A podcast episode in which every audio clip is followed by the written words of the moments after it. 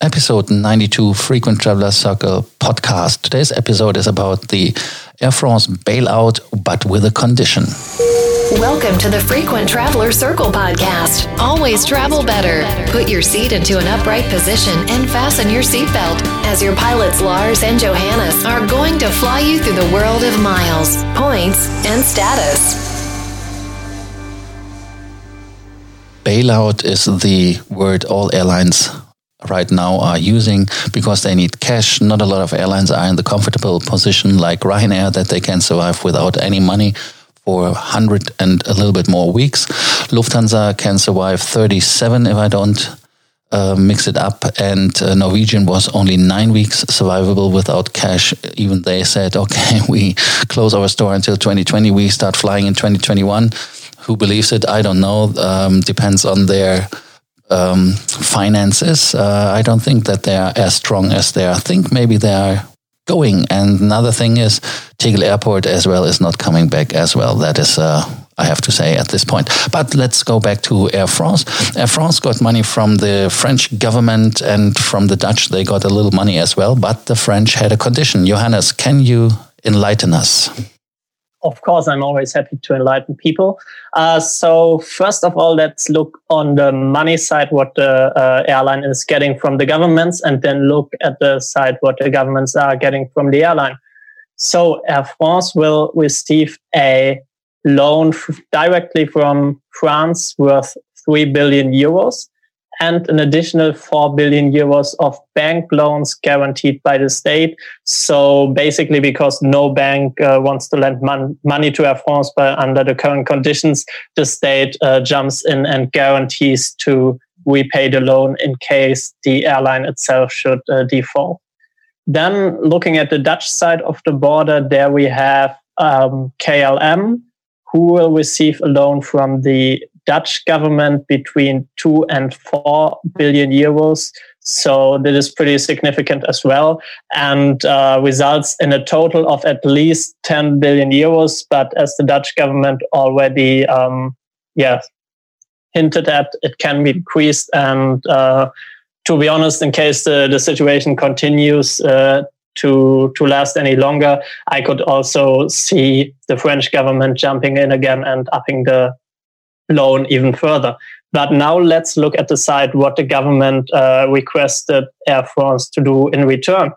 And there we can see that the government linked its uh, its loan with some conditions regarding environmental protection. They want Air France to stop uh, flying between Paris and cities which can be reached within two and a half hours by train because they say that this is not sustainable and not environmentally friendly, given that there are nice alternatives uh, by taking the train. However, there's a catch. We will still see some flights on this route.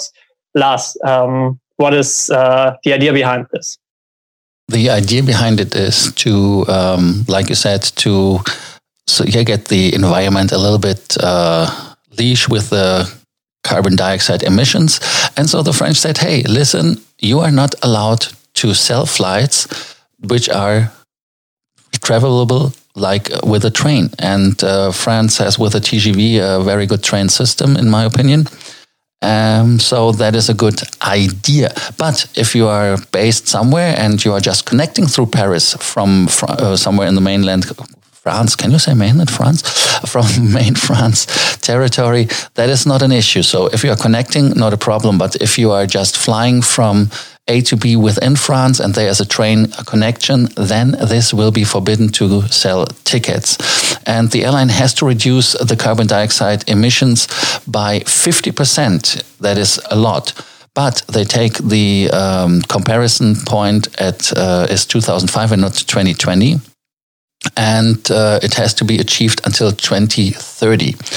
And yeah, a way to avoid it as well is to use newer aircrafts. When you change your aircraft to the A220 from Airbus or the Airbus A350, you can already reduce the emissions by 20 to 25% only by using more efficient aircraft. So there is a good way to do that as well.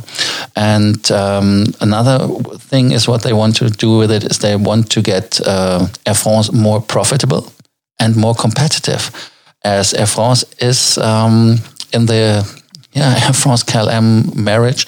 The Air France one are the ones who are burning more money. Uh, Johannes, you had some uh, examples for that as well.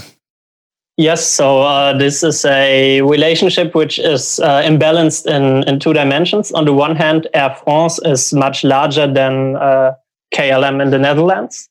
And the headquarter, therefore, is also in France and not in Amsterdam Schiphol. But if we look on the um, yeah healthiness of the different businesses, you can clearly see that KLM is the business uh, performing better. So they are more profitable have uh, less issues when it comes to, to labor relations and other operational problems.